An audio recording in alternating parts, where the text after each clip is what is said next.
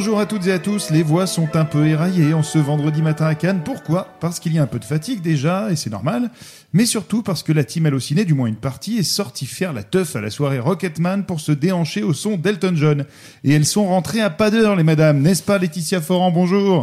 Bonjour, et oui, effectivement, on s'est bien amusé à la soirée Rocketman, c'était génial, il y avait... euh, on a eu le droit à un petit concert au piano d'Elton John euh, avec euh, Taron Egerton, et donc ça met des étoiles plein les yeux, et puis euh, la soirée sur la plage, c'est vraiment super. Eh ben vous allez nous en parler, et euh, tu es aussi rentrée à pas d'heure. Émilie, bonjour Bonjour, oui exactement, euh, ben, bonne compagnie et on, on s'est bien amusé. ouais. D'accord, bah vous nous raconterez juste après les dessous de cette première grosse fiesta canoise. Bonjour également à Maximilien Pierrette. Bonjour. qui lui n'est pas sorti hier car il voyait un film en compétition. C'est un jeune homme sérieux, Maximilien.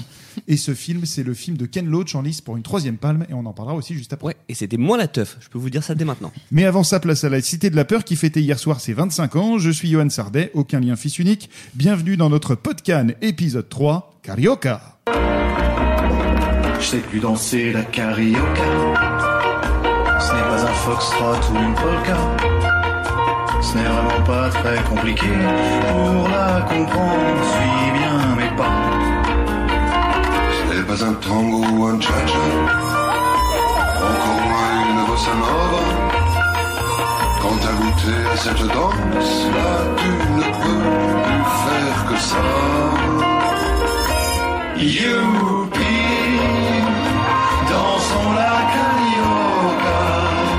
Alors pour ce Cannes 2019, hein, en fait, les 25 ans de la Cité de la Peur, sorti en 1994, la Cité de la Peur, on est d'accord que ça reste le plus grand film qui a jamais été fait sur le Festival de Cannes. Tout à fait. Ah oui, est-ce que j'ai- vrai. au, dé- au début de la phrase, je me disais le, le plus plus grand film qui a jamais été fait. Oui, Je sur le suis festival de Cannes, bien sûr. Vous, vous en gardez quel souvenir de la Cité de la Peur? Moi, je me souviens de l'avoir vu assez tard, enfin, c'est-à-dire tard 98-99. En fait, je l'ai pas vu en salle à sa sortie, ni sur Canal Plus quand il est passé la première fois. Donc, je l'ai vu un peu tard. Et euh, voilà, les gens m'en avaient déjà beaucoup parlé, euh, presque survendu, et j'ai quand même trouvé ça très bien. Enfin, c'est un humour que j'adore. Et je l'ai revu très récemment parce qu'il a été mis en ligne sur Netflix, et ça marche toujours autant. Moi, je l'avais vu, euh, je sais plus quand exactement, je ne saurais pas dire avec précision, mais je sais que j'avais beaucoup aimé, j'avais beaucoup ri, et les répliques cultes, et ça marche toujours aujourd'hui, quoi. Donc, euh, c'est super chouette. Ouais, pareil euh, que Maximilien, je- j'ai vu le film, euh, on va dire sur le tard, euh, mais je connaissais évidemment déjà le film de réputation. J'ai l'impression que c'est vraiment un film que tout le monde connaît, même si on l'a pas vu. En fait, on, on connaît les répliques, on connaît, on reconnaît même les références. Quand quelqu'un dit une réplique, on sait, on sait tout de suite que c'est La Cité de la Peur. Donc c'est vraiment un film culte en fait. Bah, c'est comme ça, je crois qu'on reconnaît les films cultes euh, quand euh, vous êtes à un repas entre amis et que quelqu'un dit t'as un bout de patate sur la joue. Voilà, quand, c'est ça- quand un film est rentré dans la vraie vie, eh ben, ça montre qu'il est devenu culte. En tout cas, la Cité de la Peur est partout à Cannes.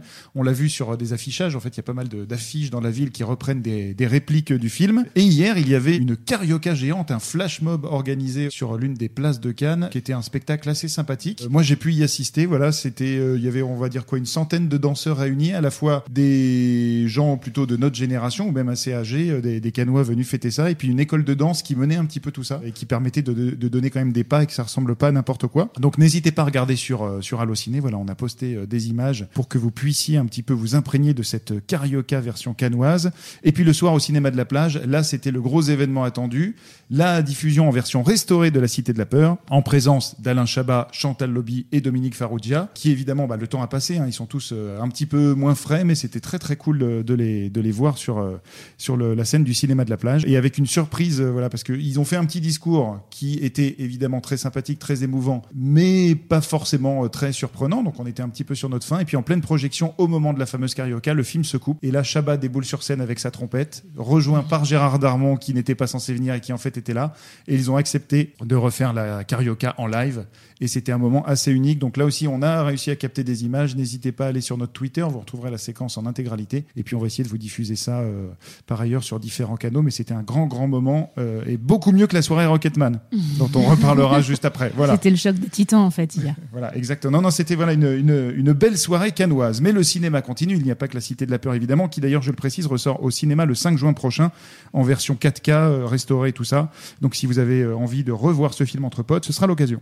Le cinéma continue donc, je le disais, avec la compétition, donc un film vu par Maximilien qui s'appelle Sorry We Missed You, Oui. signé Ken Loach. Euh, alors déjà pour repréciser, normalement on sait qui est Ken Loach, mais si on ne sait pas qui est Ken Loach, qui est Ken Loach Alors, je pense que Ken Loach, le truc le plus facile, c'est que c'est le pape du cinéma social anglais. C'est euh, dit comme ça, ça fait un peu peur parce qu'on imagine les films chiants, les films misérabilistes. Pas du tout. C'est un réalisateur qui a un regard très juste sur son époque, qui est quelqu'un de très engagé, très énervé, mais qui arrive à injecter des petites, euh, des petites touches d'humour. Il avait eu une première palme d'or en 2006 avec Le Vent se lève, qui était un film historique qui, euh, qui parlait de l'IRA et des relations entre l'Irlande et l'Angleterre. Il en a eu une deuxième en 2016 avec Moi, Daniel Blake, qui était un film vraiment contemporain. Et là, donc, il revient avec Sorry We Missed You, qui est encore un film qui se passe à notre époque. On peut dire donc là, c'est bah, c'est encore du cinéma social britannique, mais Complètement. à l'heure de l'ubérisation. Oui, parce que c'est l'histoire d'un d'un homme qui achète un camion et qui signe avec une franchise pour devenir chauffeur-livreur pour euh, voilà pour différentes euh, pour différentes marques livrer des colis.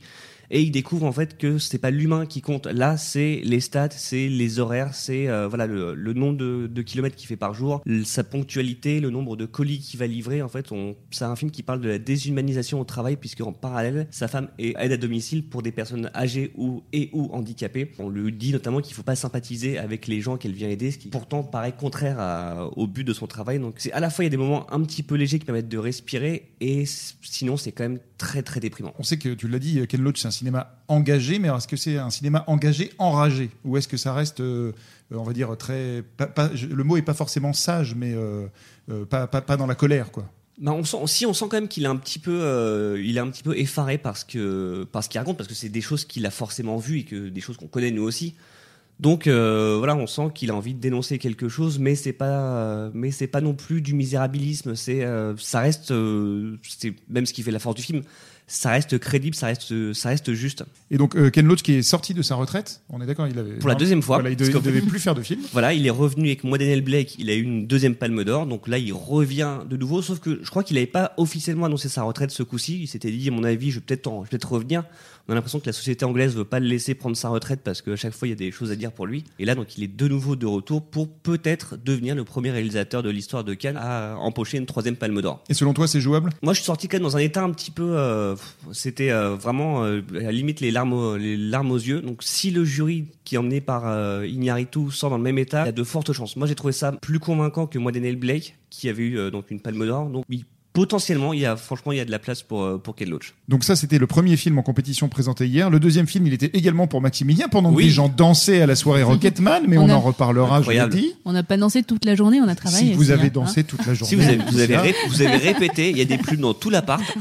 Donc, euh, deuxième film en compétition, le film Atlantique, signé Mati Diop. Alors, euh, est-ce que déjà tu peux nous, nous pitcher un petit peu ce, film? Pour vous pitcher le film, il y a un truc assez simple à dire, c'est que Matty Diop avait fait un court-métrage documentaire en 2009 qui s'appelait Atlantique avec un S, et c'était l'histoire de Sénégalais qui prenaient la mer pour euh, quitter leur pays et aller vers, l'Europe. Là, aujourd'hui, on a Atlantique sans S qui part du même postulat, sauf qu'on reste au Sénégal et on suit les gens qui sont restés, notamment une femme qui s'appelle Ada, qui était la maîtresse de, de l'un des hommes qui est parti, en sachant qu'elle doit se marier et que son mariage est gâché par un incendie et que des femmes autour d'elle euh, sont prises d'une forte fièvre. Et voilà, en fait, c'est euh, l'esprit des gens qui ont disparu qui possèdent ces femmes pour, euh, pour que, qu'elles finissent à leur place ce qu'ils ont voulu faire. Alors, c'est pas du tout une vanne, mais est-ce qu'on pourrait dire que c'est une version presque cinématographique de la chanson Là-bas de Jean-Jacques Goldman?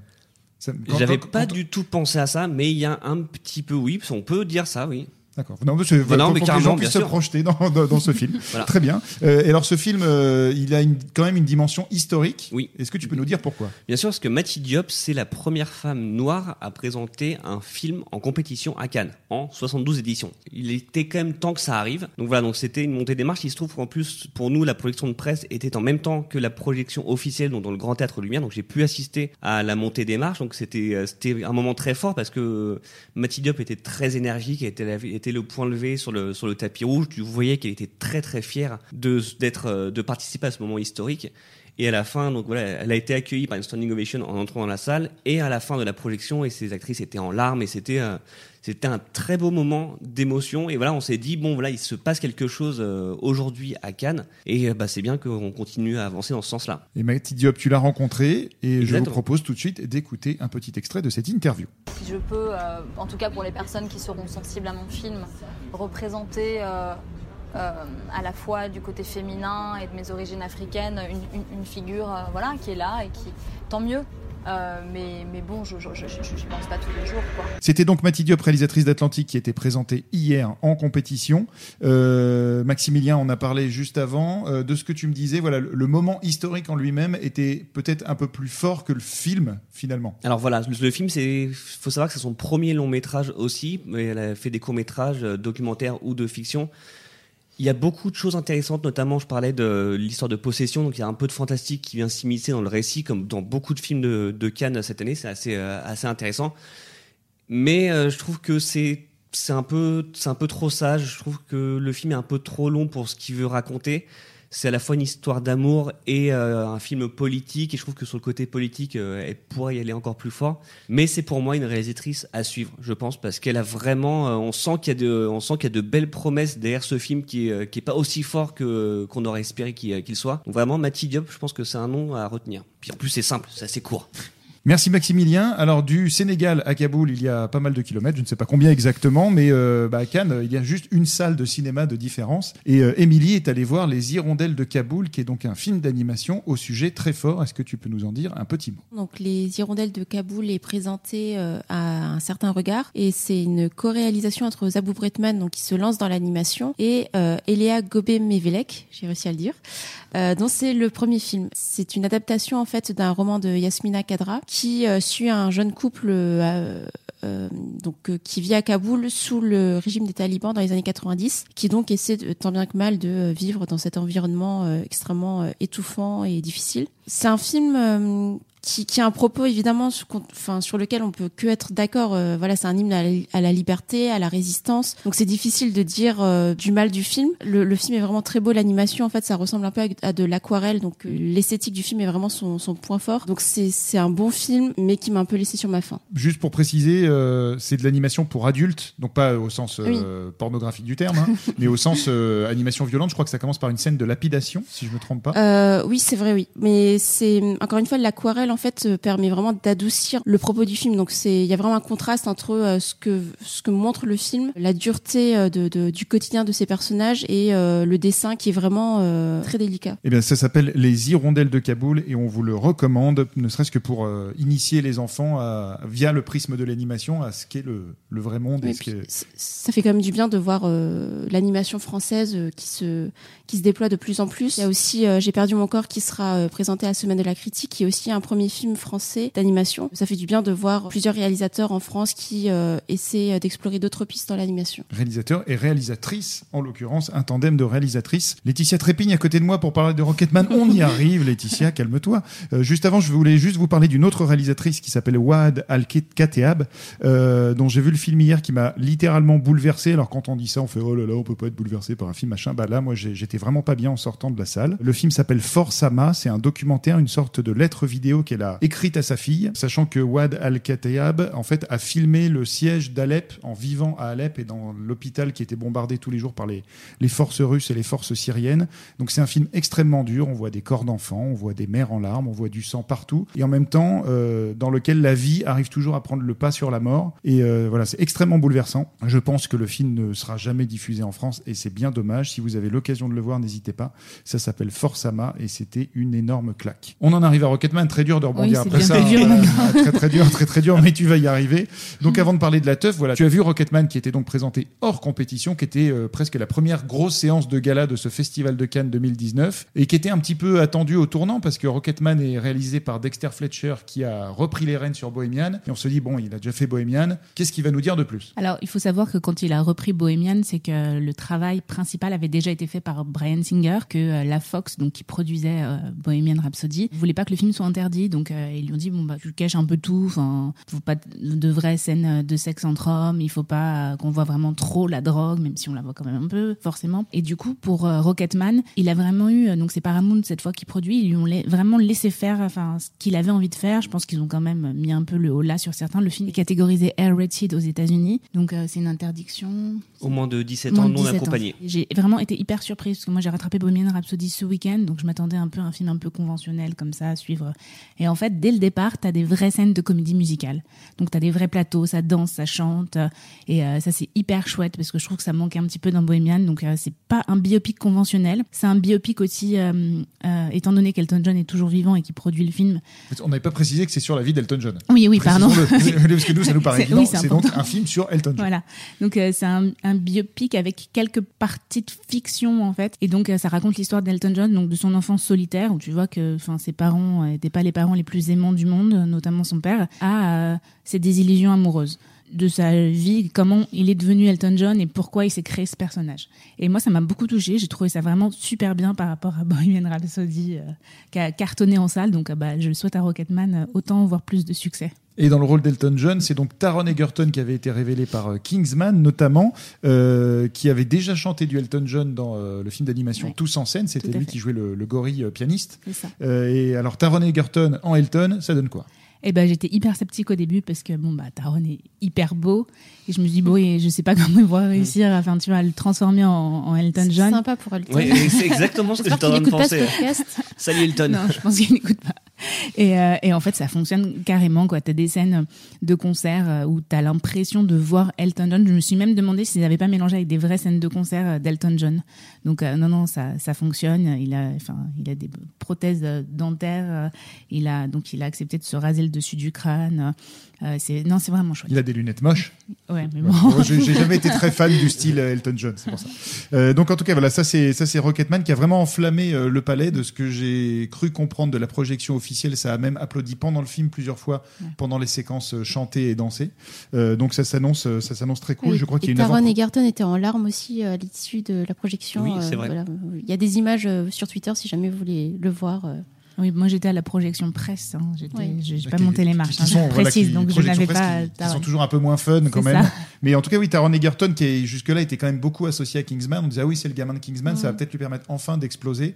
Euh, on pensait qu'il allait exploser avec Robin des Bois, bon, qui a fait un. Bah, four, euh, il, a, fait- il a explosé Voilà, quelque part, mais pas comme on voulait. Donc là, ça sera peut-être sur Rocketman. Et si vous êtes euh, à Paris, sachez que dimanche, il y a une avant-première, je crois, au Grand Oui, Rex, en présence de, euh, De- Taron de Egerton. Taron Egerton, ouais. Donc ça, ça va être très cool. Et donc, pour suivre cette, euh, cette euh, projection, il y avait la première grosse teuf du Festival de Cannes autour de Rocketman. Et vous étiez deux à avoir des places. Racontez-nous une fête canoise vue de l'intérieur. Bah, moi, c'était ma première fête canoise, donc je, découvrais vraiment euh, tout ce que, enfin voilà, tout, ce que ça pouvait être et c'était vraiment super. Il y avait vraiment de l'ambiance. Ce qui est assez amusant, c'est que quand on rentre, donc on présente nos invitations, en fait, il y a plein de gens sur le côté, en fait, des, des, des passants, des badauds comme ça, qui nous regardent les gens qui vont dans la fête. Donc c'est un peu bizarre, en fait. Enfin, ça fait un peu ambiance boîte de nuit où il y a des gens qui peuvent rentrer, puis ceux, ceux qui sont sur le côté. Donc c'est c'est un peu bizarre. Mais euh, sinon, sur le, une fois qu'on était dans la fête, c'était vraiment euh, super. Il y avait beaucoup d'ambiance. La playlist était, était vraiment très très chouette. On pouvait Euh, danser sur autre chose que du Elton? Oui, oui. quand même. Ouais. J'imagine qu'au début, il y avait beaucoup de d'Elton, mais après, ça, ça a pas mal varié. Il y avait d'abord des tubes des années 70, euh, 80, puis après, euh, euh, d'autres registres euh, musicaux. Et ils ont aussi beaucoup mis euh, de musique de Queen. Étonnant, Ouais, d'accord. ouais. Parce que ce j'allais faire la blague, j'allais faire est-ce qu'il y, euh, a eu Bohemian Rhapsody? Bah d'accord, Pas. Bohemian, mais d'autres euh, chansons de Queen. Du coup, je me dis bon. Et le beau moment, c'était que Taron et Elton ont chanté. Voilà, c'est ce que j'allais dire en fait. Donc euh, il y avait un, il y avait une petite scène euh, sur euh, sur la plage et donc il y a Elton John au piano et Taron Egerton donc ont chanté. euh, ils ont notamment chanté I'm Still Standing. Donc le clip avait été tourné euh, donc en 83 euh, justement devant le Carlton à Cannes. Donc voilà, la boucle est bouclée 35 ans plus tard. Tu vois.